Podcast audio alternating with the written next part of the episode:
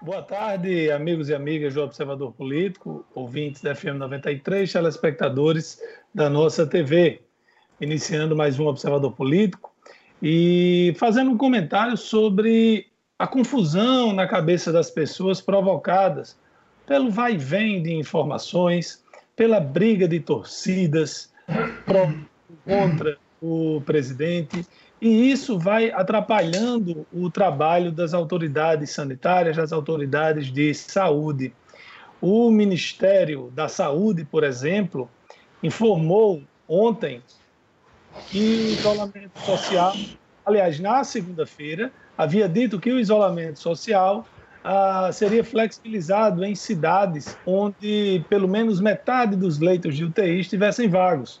Ontem, o próprio Ministério da Saúde precisou dar explicações, precisou voltar atrás e disse que o isolamento social só poderá ser flexibilizado quando a rede de saúde dos estados estiver estruturada.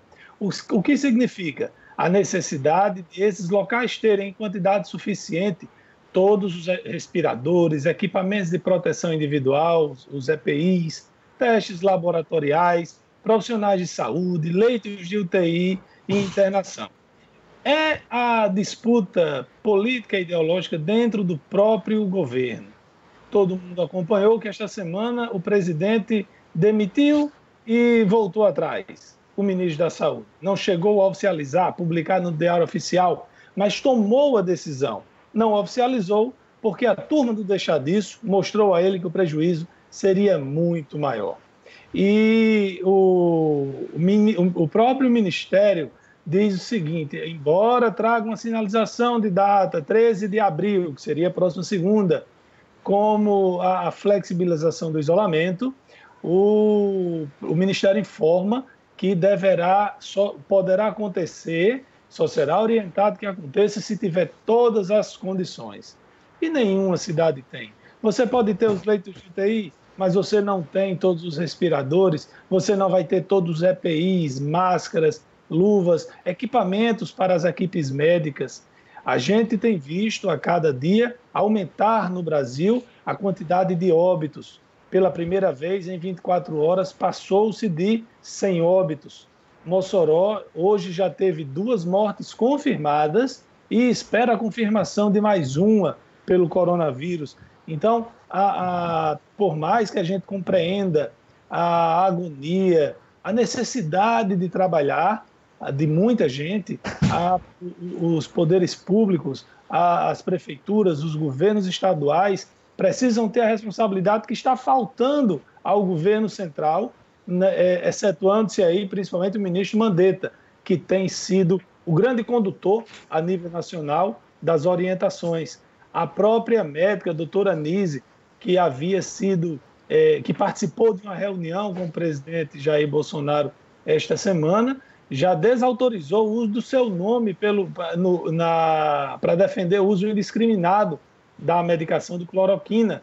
E tem pessoas que estão sendo curadas com cloroquina, mas tem outras pessoas que a medicação não resolve. Então, dizer, é, apresentar esta medicação como a salvação contra o coronavírus não, não é correto porque não cura todos os casos, não cura todas as pessoas. Porque tem gente pensando o seguinte: ah, não vou me preocupar, se eu adoecer, eu tomo a cloroquina. Não é assim, não é tão simples. E esta confusão provoca na cabeça das pessoas uma confusão maior ainda. Quem quer trabalhar usa o discurso do presidente como argumento. Quem quer se proteger, proteger a saúde das pessoas ao seu redor, a saúde de um modo geral, defende a posição dos governadores, do ministro da Saúde, e no meio disso tudo fica o povo que não tem, em sua maciça maioria, a formação técnica necessária para ter a compreensão correta. Como eu, por exemplo. Eu não sou médico, não sou bioquímico, não sou da área da saúde. Eu preciso ler, eu preciso estudar, eu preciso pesquisar para saber como agir. Muita gente nem isso tem. Então, é lamentável que a gente continue vendo essa disputa, essa queda de braço, enquanto o número de mortes e de casos confirmados cresce de forma vertiginosa no Brasil. Boa tarde, amigos e amigas da 93, telespectadores da nossa TV.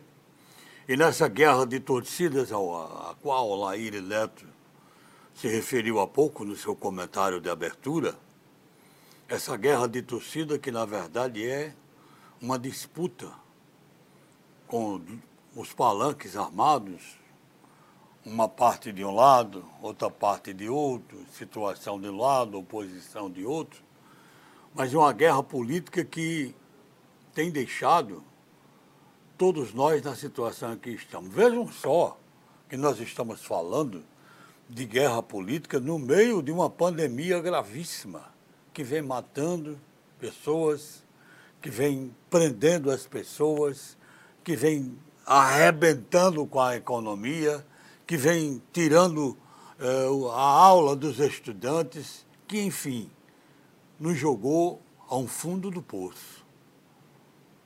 Mas, como tudo passa, nem que seja passando por cima da gente, como está acontecendo. Isso vai passar. E uma hora nós vamos emergir, botar a cabeça fora, porque, sinceramente, é, o objetivo, que o adjetivo, melhor dizendo, que você queira colocar, pode colocar. Nessa guerra feia, me perdoe um termo nojenta, de frases postas em redes sociais, cada um tem o seu celular, o seu computador, faça o que quiser. Mas, pelo amor de Deus, use o bom senso, use a consciência. Você pegar, de repente, o um, seu computador em casa, ou, normalmente em casa agora, né? O seu celular, instalar uma frase posta, colocada. A bala que mata bandidos mata o Covid-19. Espera aí. Espera aí. Quem que está dizendo? Que, por que dizer isso? Ou quer se dizer, ou está se levando, por exemplo, a esquerda está querendo levar, dizer que o presidente Jair Bolsonaro é o culpado do coronavírus? Pelo amor de Deus. O presidente Jair Bolsonaro fala demais, se perde pelas palavras, diz o que não deve, todo mundo sabe. Mas ele não pode ser taxado também de coisas desse tipo. Eu, eu confesso a você que muito me preocupa é, o coronavírus, talvez sirva para mudar o pensamento, a cabeça das pessoas, até com relação à nossa questão religiosa. Nessa hora estamos todos abraçados, pedindo, rogando, implorando ao nosso Deus para que tudo isso passe, porque nós queremos trabalhar, nossos filhos precisam estudar, nós precisamos produzir para trazer o nosso sustento para dentro de casa. Pode ser que sirva para isso, para que a gente pare de repente e fique olhando no tempo. Será que eu estava falando com Deus? Ou pelo menos procurando Deus há algum tempo? Ou só na hora do aperto? Só na hora da grande necessidade como agora? Isso muito me preocupa. Muito me preocupa porque essa doença que está aí, que manda as pessoas ficarem em casa, mas teimosamente muitos saem inadvertidamente, sem nenhuma proteção. Essa doença que aí está, está fazendo estragos agora e vai continuar. Se amanhã o coronavírus parou tudo, acabou, não tem mais, encontramos uma vacina, vai todo mundo para a rua. Se amanhã pudesse ser assim, ainda virão sequelas. A economia não vai reagir amanhã se o coronavírus parar amanhã. Esse tempo todo parado, vem um problema. Adiante, adiante, adiante. Não só a economia, mas todas as nossas vidas podem ter certeza. Pensem nisso, por favor. Já posso conversar? Podemos já chamar César Santos? Alô, César, boa tarde. Boa tarde, Edmundo. Boa tarde, Laire Neto, amigos do Observador Político que nos acompanham pela nossa TV e pela Rádio FM 93. Olha, debate do dia, e não poderia ser diferente, gira em torno da projeção fúnebre, diria, do secretário de Saúde Pública do Estado do Rio Grande do Norte, o Cipriano Maia, que apresentou, que apresentou na tarde de ontem um cenário bastante preocupante é, para o Rio Grande do Norte. Usando slides e usando a metodologia é, exportada do Imperial College da Itália, o secretário projetou um cenário otimista, nas palavras dele, que o Rio Grande do Norte, mesmo mantendo a, um cenário de mitigação, o que é isso? Um cenário que consiste em medidas para conter a, propaga, a propagação do coronavírus, que é o que o Rio Grande do Norte aplica agora, ou seja, o isolamento social e a abertura de leitos de UTI, leitos de enfermaria, uma, uma estrutura maior para o sistema de saúde pública, mas mesmo mantendo a mitigação, é, o Rio Grande do Norte teria uma evolução de mortes. Veja o que ele disse. Teria uma, evolu uma evolução de mortes para 370 ao final do mês de abril. Hoje é dia 8 de abril. Hoje é 8 de abril. Até 30 de abril, segundo o secretário, o Rio Grande do Norte teria 370 mortes, podendo chegar no dia 2 de maio, ou seja, dois dias após, a 874 mortes, quando, segundo ele, o sistema de saúde pública entraria em colapso. Mas não é só isso. O secretário disse que em 15 de maio o Rio Grande do Norte terá 11.378 mortes. Vou repetir. Segundo Cipriano Maia, em 15 de maio, o Rio Grande do Norte chegará a 11.378 mortes, quando seria o pico da pandemia no nosso estado. Aí, no final da sua coletiva, o secretário disse que isso é um estudo é, do Imperial College. E não é verdade. Não é verdade. O secretário faltou com a verdade. A Secretaria de Saúde Pública do Rio Grande do Norte usou a metodologia. O Imperial College não fez nenhum estudo no Rio Grande do Norte. O que a secretaria fez foi usar uma metodologia e aplicar com a ajuda de matemáticos da Universidade Federal do Rio Grande do Norte. E aí, essa mesma metodologia da, do Imperial College, aplicado no Brasil, projeta, uma, projeta um número de mortes no Brasil, no dia 15 de maio, de 44 mil mortes.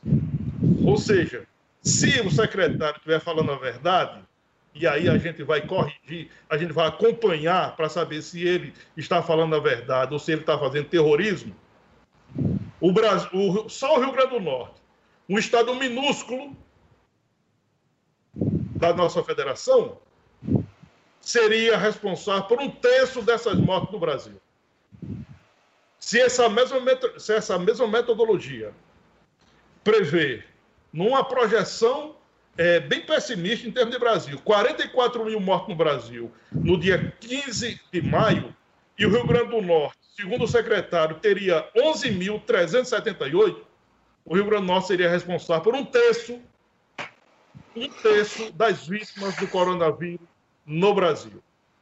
Mais do que isso, se a gente for aplicar o que disse o secretário da Saúde, o Cipriano Maia, a partir de hoje, hoje é dia 8 de abril, de 8 de abril para 15 de maio, nós vamos ter 37 dias.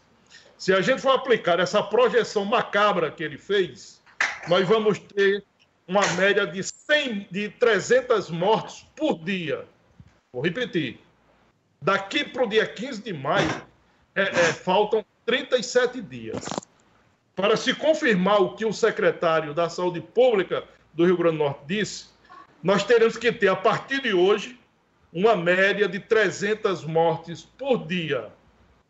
Hoje o Rio Grande do Norte tem 10 mortes, 5 em Mossoró, duas, é, três na capital do estado, uma outra em, aliás, duas na capital do estado e outras três é, em cidades diferentes. O secretário está projetando 11.378 mortes no dia 15 de maio e mais de 2 milhões de norte-riograndenses infectados pelo Covid-19. Vamos acompanhar isso. Eu diria que nós temos por obrigação, nós como jornalistas, nós como agentes da comunicação, nós que temos responsabilidade, não apenas de informar, mas temos responsabilidade social. Vamos acompanhar diariamente esses números, diariamente esses números, porque nós não podemos permitir que qualquer outro sentimento seja aplicado por interesse qualquer de levar o terrorismo ao cidadão, de levar terrorismo ao cidadão por interesses escusos. Eu quero acreditar que o secretário não esteja fazendo isso para justificar uma pressa do governo do Estado de contratar 100 leitos de hospital por 37 milhões e 100 mil reais, quando em Brasília o governo, o governo do Distrito Federal está contratando 200 leitos por 10 milhões de reais. Eu quero acreditar que não seja isso. Eu quero acreditar que o secretário de Saúde do Estado do Rio Grande do Norte tenha responsabilidade o suficiente para estar falando a verdade. Para estar falando uma projeção baseada na verdade. E não na mentira para aterrorizar o cidadão potiguar. As pessoas mais humildes, aquelas pessoas que não têm muito acesso à leitura, que não procura ler outras, outras alternativas, que compra a primeira versão, essas pessoas estão aterrorizadas. Hoje eu já recebi ligações de pessoas aterrorizadas, perguntando onde é que o Rio Grande do Norte vai enterrar tanta gente em tão pouco tempo. Como é que vai fazer o sepultamento de 300 pessoas por dia vítimas do Covid-19? Onde é que vão, onde é que vai enterrar 11.378 pessoas em 37 dias no Rio Grande do Norte? Então nós temos a obrigação de acompanhar e vamos acompanhar isso. Isso é um compromisso da bancada do observador político. Acompanhar diariamente para saber, para ver se esses números, se essa projeção macabra feita pelo secretário de Saúde Pública do Rio Grande do Norte tem alguma veracidade, tem alguma sustentação na realidade. Vamos fazer isso diariamente, porque é nossa obrigação, é o nosso compromisso e é o nosso dever. Ok, ok.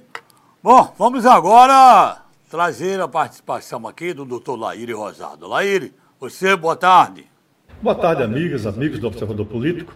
Um juiz federal em Brasília, Atagiba Catapreto Neto, bloqueou recursos dos fundos eleitoral e partidário, alegando que esses mais de 2 bilhões de reais que estavam destinados às eleições de 2020 deveriam ser transferidos para aplicações na saúde, no combate ao coronavírus eu concordo que com essa pandemia dizimando a economia do mundo todo, inclusive a do Brasil, é importante que tudo que houver de recursos que puder ser carreado para essa moléstia que tem se mostrado tão cruel, tantas vidas, deve ser feito.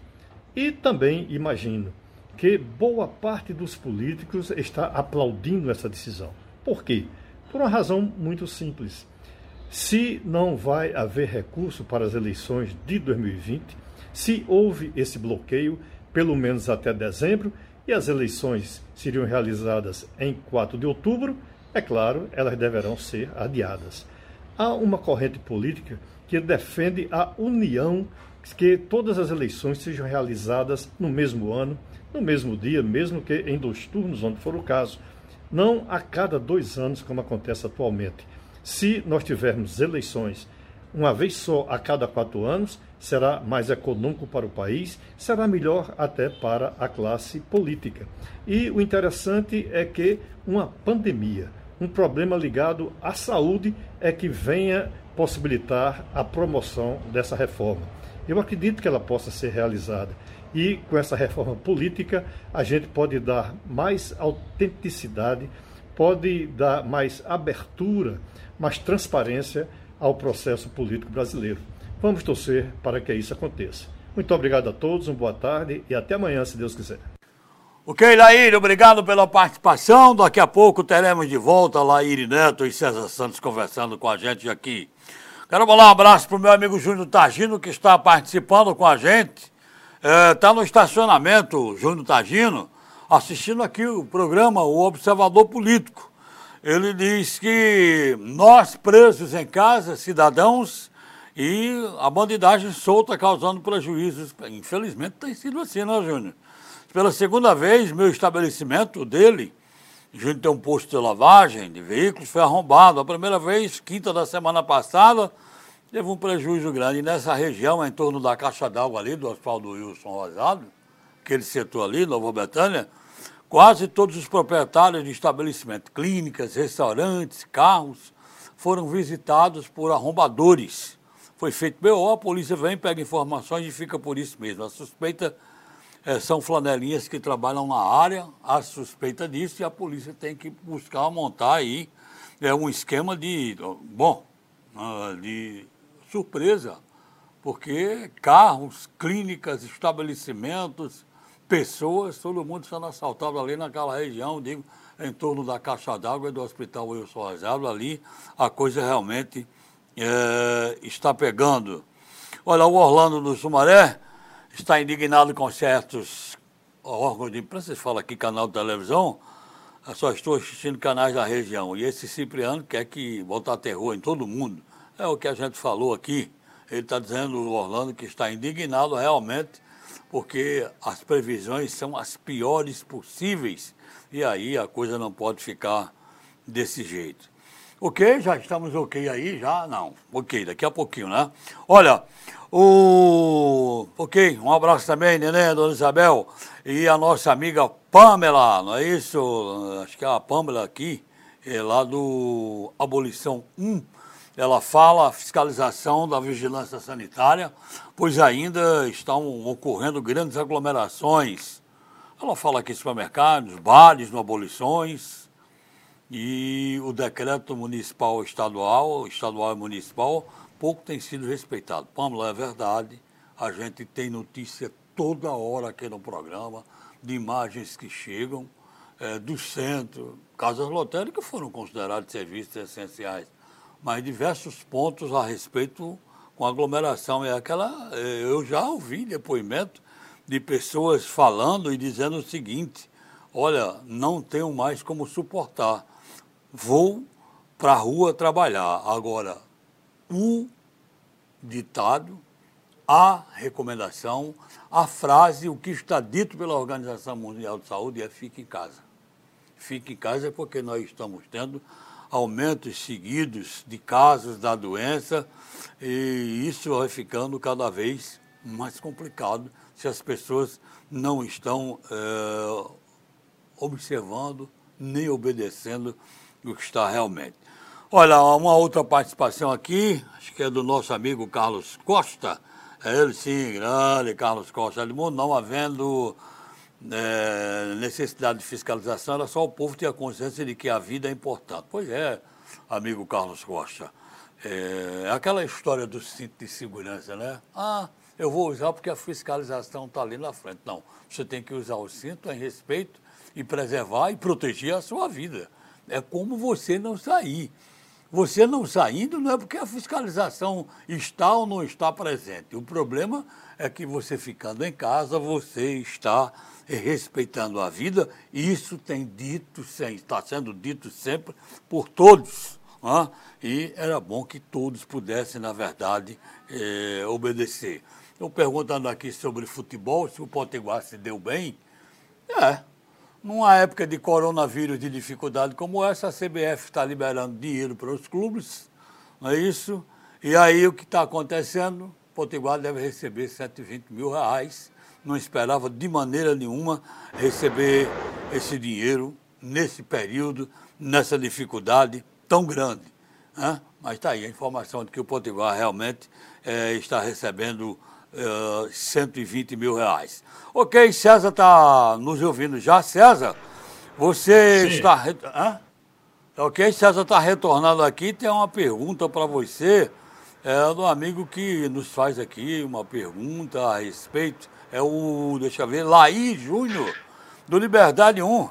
César, na sua opinião, com o comando de Rosalba, o PP poderá fazer quantas cadeiras para vereador na próxima eleição?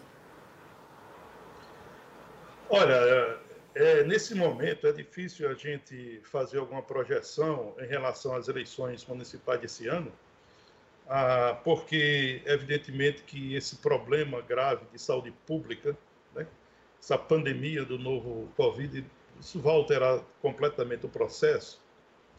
É, muito embora o calendário eh, tenha sido mantido até aqui pelo Tribunal Superior Eleitoral. Estamos é, cumprindo o calendário eleitoral, foi cumprida a data da janela partidária, que se encerrou no 4 de abril. Desde ah, de ontem, 7 de abril, os gestores públicos estão vedados é, algumas ações, como, por exemplo, contratar ou demitir é, servidores públicos é, comissionados ou é, concursados, enfim. Ah, o que a gente tem de concreto é que houve articulação de todos os partidos, tanto partido de governo como partido de oposição, e eles buscaram fazer a melhor formação possível, pensando no pleito deste ano, que nesse momento é uma incerteza. A gente não sabe se vai ocorrer no mês de outubro ou se vai ser adiado para o mês de dezembro.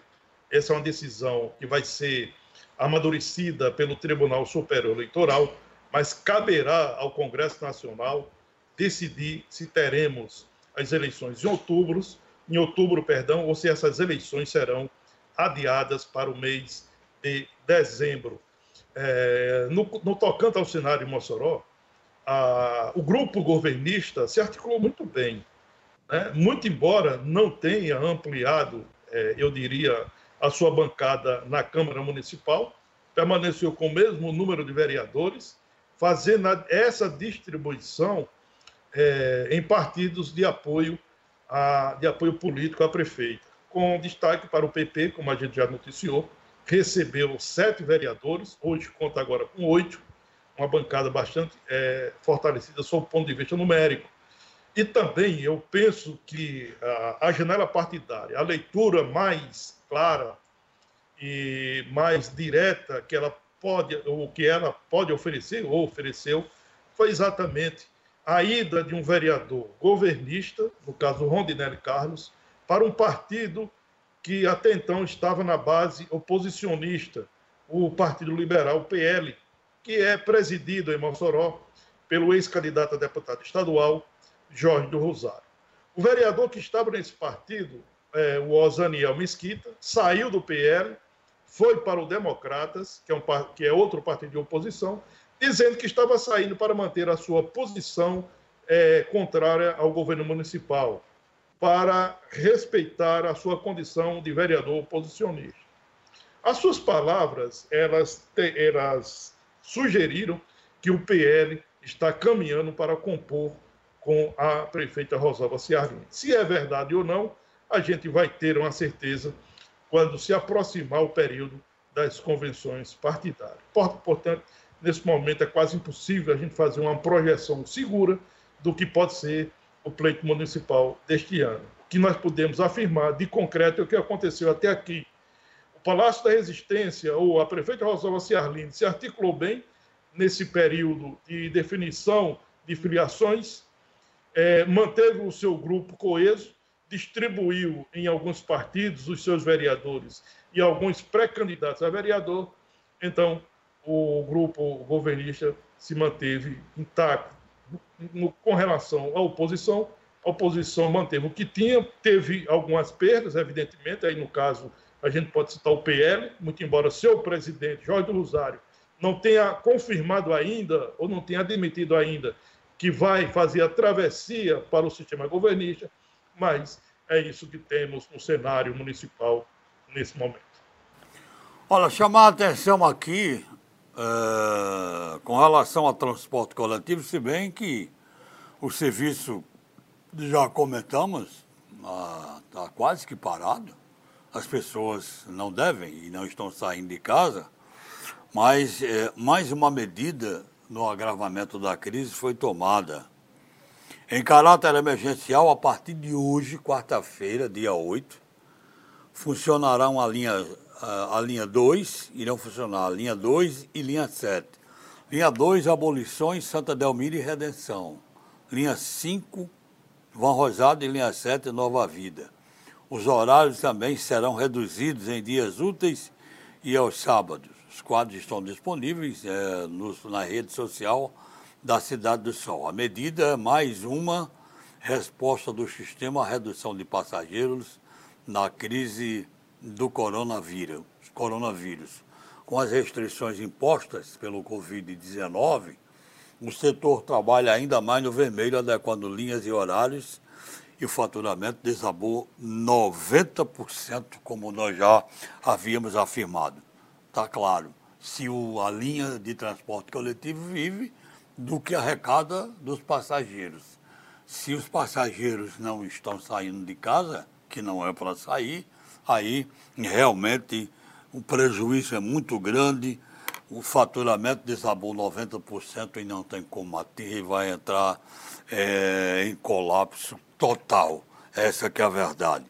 É, César, é, a pergunta, você acho que já falou ontem, nós também comentamos, mas finalmente chegaram os leitos para o Hospital Regional Tarcísio Maia, embora com as reclamações da sociedade contra o governo de Fátima Bezerra, na é verdade? Olha, Edmundo, antes de entrar nessa questão, é, eu queria concluir é, e passar mais alguns números em relação ao meu comentário de abertura porque de certa forma é, é um assunto que está preocupando muitas pessoas e nós precisamos de passar o máximo possível de informações para que as pessoas tenham consciência, tenham conhecimento, para que as pessoas não possam embarcar numa, é, numa informação, eu diria, é, que vem no momento, penso eu, inadequado, ou da forma como foi feita é, essa projeção pelo secretário de Saúde do Estado, Cipriano Maia, foi uma forma totalmente inadequada e que levou terror a uma certa parcela da população do Rio Grande do Norte. Eu quero dizer o seguinte: essa projeção de 11.378 mortes no dia é, 5 de no dia 15 de maio, ou seja, segundo o secretário de Saúde Pública do Rio Grande do Norte, no dia 15 de maio o Rio Grande do Norte chega a 11.378 mortes é, por Covid-19.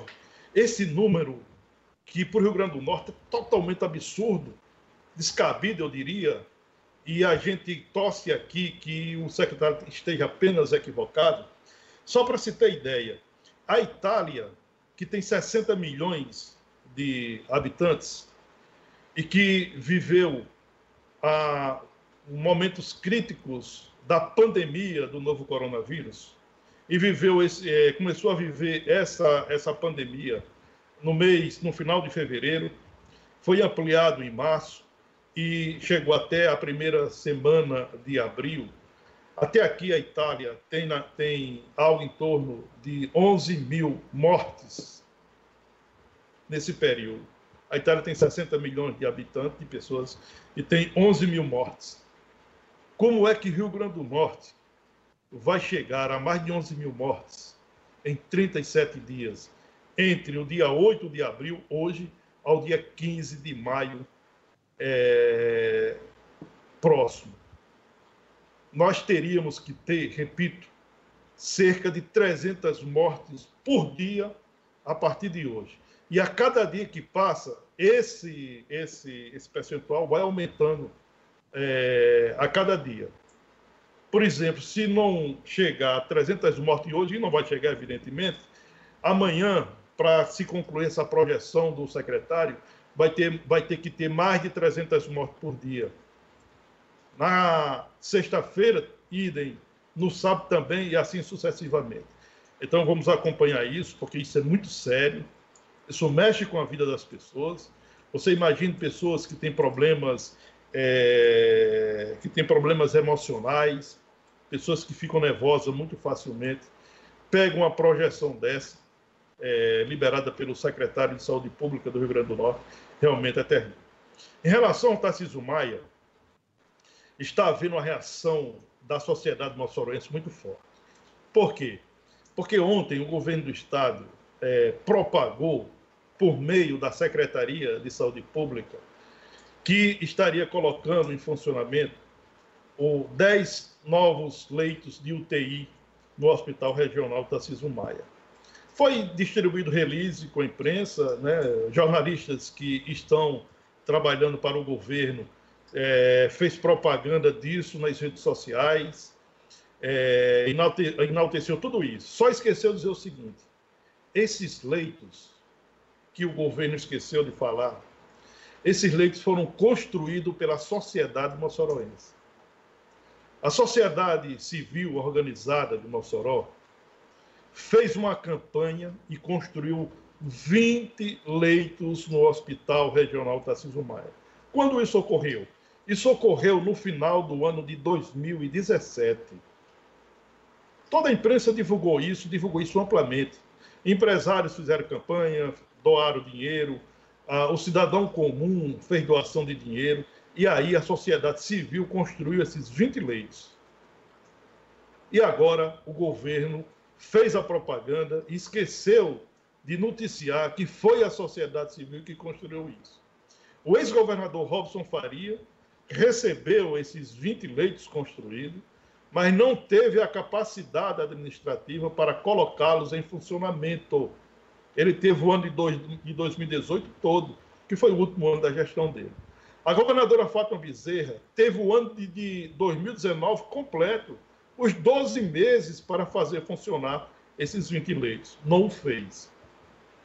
E agora coloca 10 leitos em funcionamento por conta da pandemia do novo coronavírus. Significa dizer que, se não houvesse essa pandemia, esses 20 leitos estariam lá esquecidos, sem funcionamento. Portanto, houve uma reação muito dura. É, médicos, tanto médicos que já atuaram no hospital é, Tarcísio Maia, como em outras unidades, lançou duras críticas ao governo do Estado, ao CESAP, por ter escondido nessa propaganda que esses leitos foram concebidos pelo esforço, pelo suor, pela dedicação e pelo sentimento de solidariedade da sociedade civil organizada de Mossoró. César, nós estamos aqui caminhando para o final do primeiro bloco. Eu quero fazer um apelo aqui, mas um apelo forte, dramático, com relação ao Hemocentro de Mossoró. Prestem atenção. 70% é o número que caiu de doações no Hemocentro aqui em Mossoró. 70% no número de doações. Claro, as pessoas não estão saindo de casa. Vem um medo natural a pessoa, vou doar sangue nessa época, nesse período. Mas as informações que a gente está recebendo aqui no Hemocentro é que, com relação ao coronavírus, não há nenhum problema.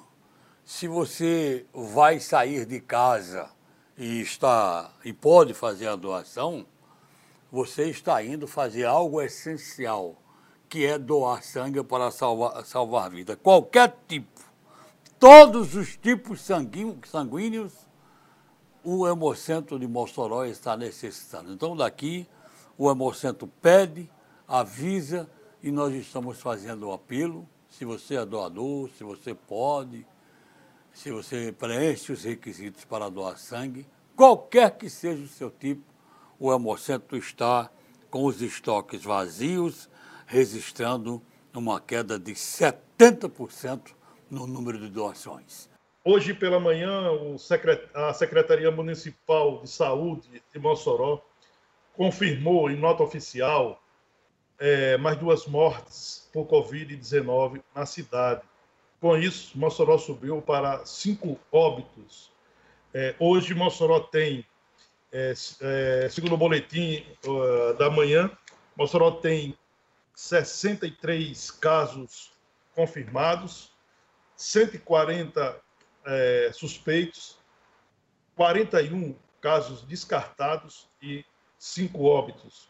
No Rio Grande do Norte, são 254 casos confirmados e 10 óbitos. Esses 10 óbitos são 5 na cidade de Mossoró, 3 é, dois na capital do estado, um em São Gonçalo do Amarante, outro na cidade de Itaipu e uma outra morte na cidade de Tenente Ananias. Esse último caso, a família da vítima afirma que ela não morreu é, pelo vírus, é, pelo Covid-19.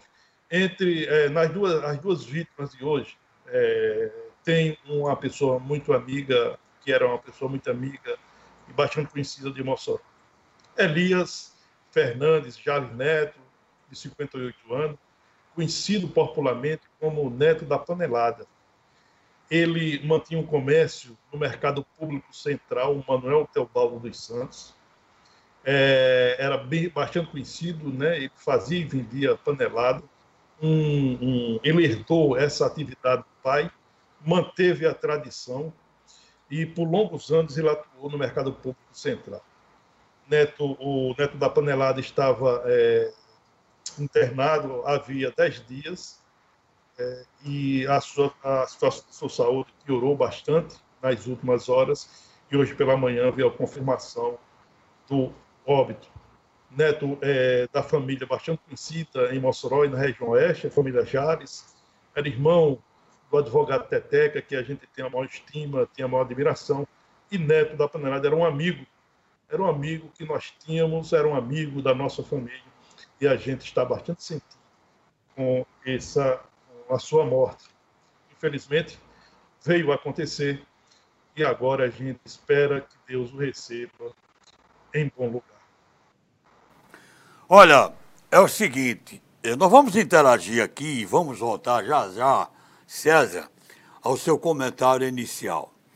É, o Domingos está dizendo aqui, a mídia vende o pânico ao invés de ser imparcial.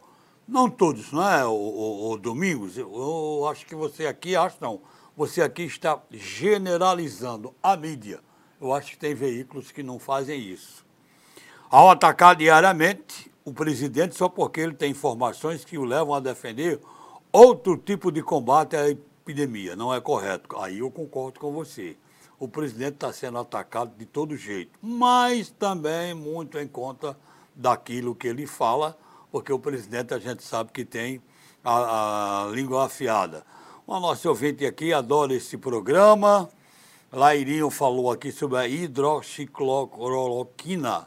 Hidroxicloroquina não resolve o problema de todo mundo? É, nenhum medicamento cura todos. No caso, ela fala aqui, uh, tem medicamentos que reagem de maneira diferente. O caso do Dr. Calil, cardiologista de renome, foi curado com a cloroquina. Secretário de Saúde de São Paulo, também ele não quis falar do Datena, quando Datena perguntou justamente sobre estão usando isso politicamente. Ok, você adora esse programa, e, como bom ouvinte, gosto de dar minha opinião, será sempre bem-vinda. Eu só peço que as opiniões procurem ser um pouco mais resumidas, né? para que a gente possa divulgar mais, trabalhar mais, porque a gente tem muitas opiniões em sequência aqui. O Antônio Hermínio, estou na escuta de mundo. É, o que esse secretário está dizendo, isso não existe. É uma projeção dessa para deixar a população criminosa. Olha, César Abreu já falou duas vezes no programa sobre esse assunto, que é muito pertinente, da declaração do secretário. Isso não existe, não. Isso não vai acontecer, não. Esse secretário, senhor secretário, vai ter que se. Uh, daqui a pouco vai dizer: colocaram a palavra na minha boca, eu não disse isso. Ele vai ter que pedir desculpas ou daqui a pouco dar uma nota dizendo que ele foi mal entendido porque são projeções que assustam, que assustam a população. São previsões que desta aqui, eu estou recebendo aqui em sequência, é, daqui no, chegando aqui pelo Face, pelo WhatsApp, diversas pessoas malucas criticando o que disse o secretário e não concordando com ele, como isso não vai acontecer, não. O cidadão pergunta aqui, César, confirme aí o número de mortes, por favor, do Covid aqui em Mossoró e no estado.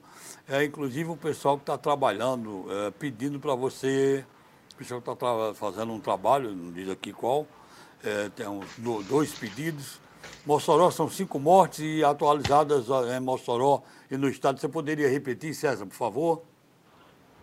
Olha, o último boletim é, da Secretaria de Saúde Pública do Estado, também confirmado ah, pela Secretaria Municipal de Saúde, Mossoró tem hoje 63 casos confirmados, 140 casos é, sob investigação, ou seja, suspeitos, e 41 descartados. Mossoró tinha ontem três óbitos, com as duas mortes de hoje, subiu para cinco. No Rio Grande do Norte, são são 10 mortes uh, e 250 casos confirmados até o último boletim liberado pela CESAP. Repito, essas 10 mortes, 5 registradas em Mossoró, duas em Natal, uma em São Gonçalo do Amarante, outra uh, na cidade de Itaipu e, uma, e a, a, décima morte na cidade de Tenente Ananias, na região do Alto Oeste do Rio Grande do Norte. Olha, uma pergunta aqui, inclusive de duas pessoas, do, da Ana Paula e do João Vitor, perguntando o que é que a gente acha se uh, o dinheiro, que todo o investimento que seria feito no Cidade Junina, se fosse usado aqui para o combate ao coronavírus, questão da saúde, hospitais. Eu acho que seria de muito bom grado, seria muito bem-vindo que todo aquele dinheiro investido no Cidade Junina fosse usado. Eu acho que numa situação dessa, tudo é possível, não é, não, César? O que, é que você acha? Esses recursos é, é, vão ser usados sim. Vão ser usados sim na, no, na, no combate e na contenção ao novo coronavírus em Mossoró. Como Mossoró tem decretado o estado de calamidade pública, né? No estado de calamidade pública, os gestores, as administrações públicas, elas passam a não ter obrigação com o cumprimento ah, do, do orçamento do ponto de vista fiscal, né? E aí você pode realmente transferir recursos de uma rubrica para outra rubrica, ou seja, você pode transferir recursos da cultura para socorrer o sistema de saúde pública. Você pode transferir recursos de uma secretaria, é, de uma outra secretaria, exatamente para esse fim. Lembrando que aqui em Mossoró, a Secretaria Municipal de Saúde está é, instalando um hospital de campanha na área é, que compreende a unidade de pronto atendimento, a UPA, do bairro Belo Horizonte.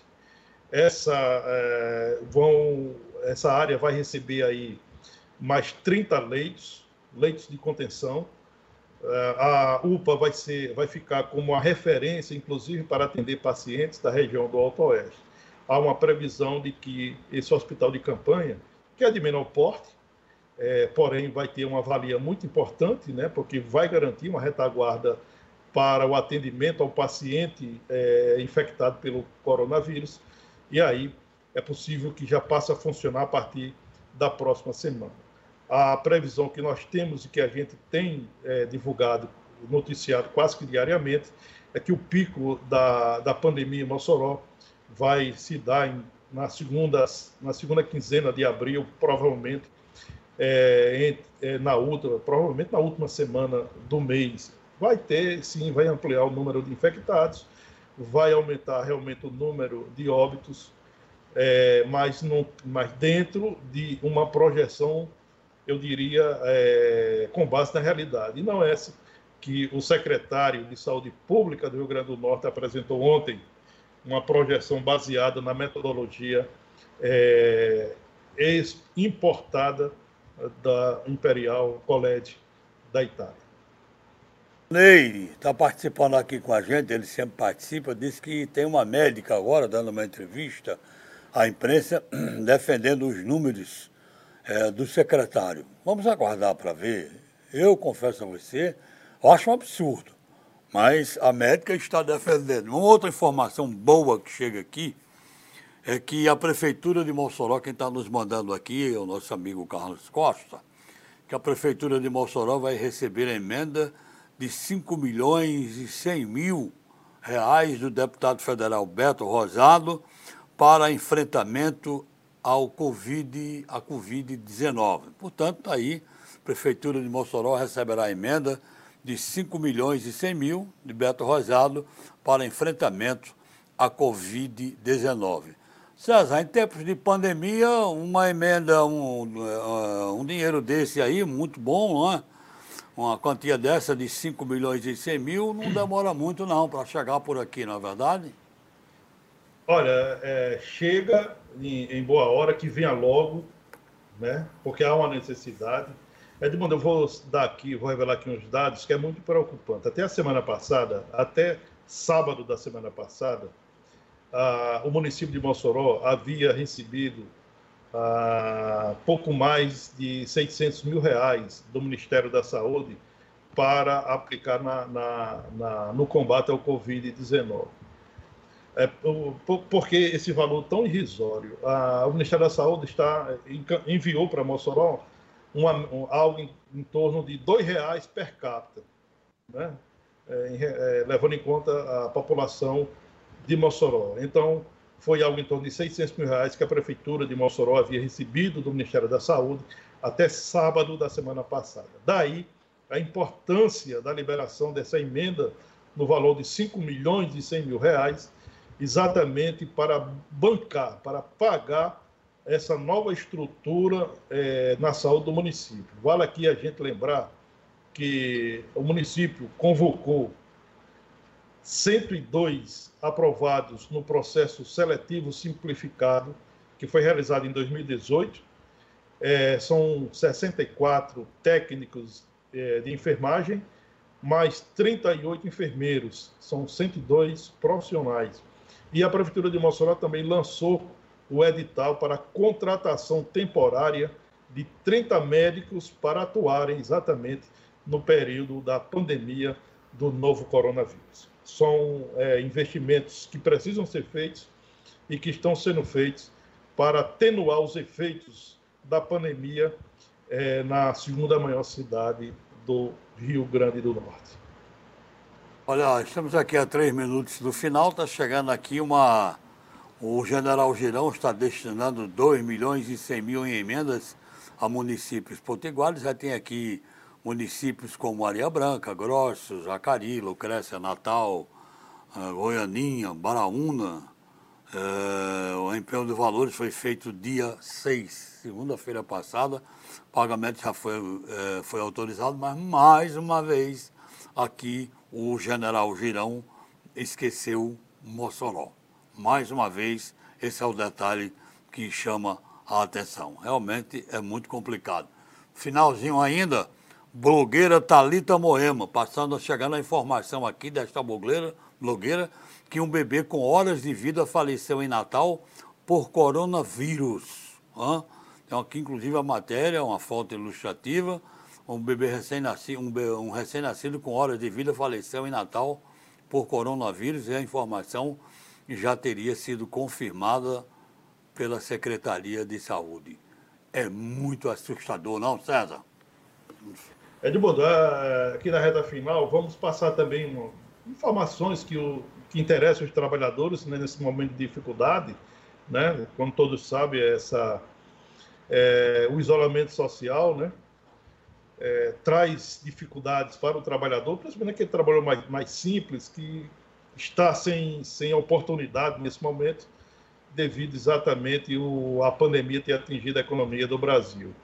Ah, o governo federal decidiu através de, da medida provisória número 946, 946, publicada no Diário Oficial da União, decidiu extinguir o fundo PISPAZEP e autorizou o saque temporário de até R$ 1.040 é, do fundo de garantia do tempo de serviço. Ah, ao extinguir o fundo, ou seja, ao extinguir o PISPAZEP, o fundo do PISPAZEP, dos programas de integração social. É, aliás, o, o, governo extinguiu o fundo do, do PISPAZEP e decidiu transferir todo esse patrimônio para o FGTS. A extinção, é, segundo está na medida provisória, ela será a partir do dia 31 de maio de 2020. É, lembrando aqui que no, no, último dia 3, o governo antecipou em um mês o prazo final de saque do abono salarial 2019-2020. Inicialmente, esse saque é, tinha um prazo de 30 de junho e passou a ser de 29 de maio. Essa medida do governo, que vai liberar o saque temporário de até R$ 1.045, vai atingir ou vai beneficiar mais de 60 milhões de trabalhadores brasileiros. Você já pode encerrar com sua famosa frase daí, já chegamos na hora, pois não? Olha, nós temos vivido tempos difíceis, é, momentos de muita dificuldade, as pessoas muito preocupadas, informações que vêm desencontradas, informações de alguns que tentam tirar algum proveito, são comerciantes, grandes empresários que estão majorando preços de produtos é, da cesta é, essencial a, ao cidadão, enfim. É um momento que eu diria exige muito mais a solidariedade, a, o apoio humano, o abraço amigo, a palavra de incentivo do que esse tipo de comportamento que a gente vê diariamente nas redes sociais, que a gente vê diariamente em atitude de pessoas que poderiam se dar mais, se doar mais, ser mais humano. E aí eu vou encerrar a minha participação trazendo uma mensagem bem interessante do, de Chico Xavier. Olha, a caridade é um exercício espiritual. Quem pratica o bem coloca em movimento as forças da alma. Uma boa tarde a todos e até amanhã. Volta, se Deus quiser, aqui com mais um Observador. Tchau.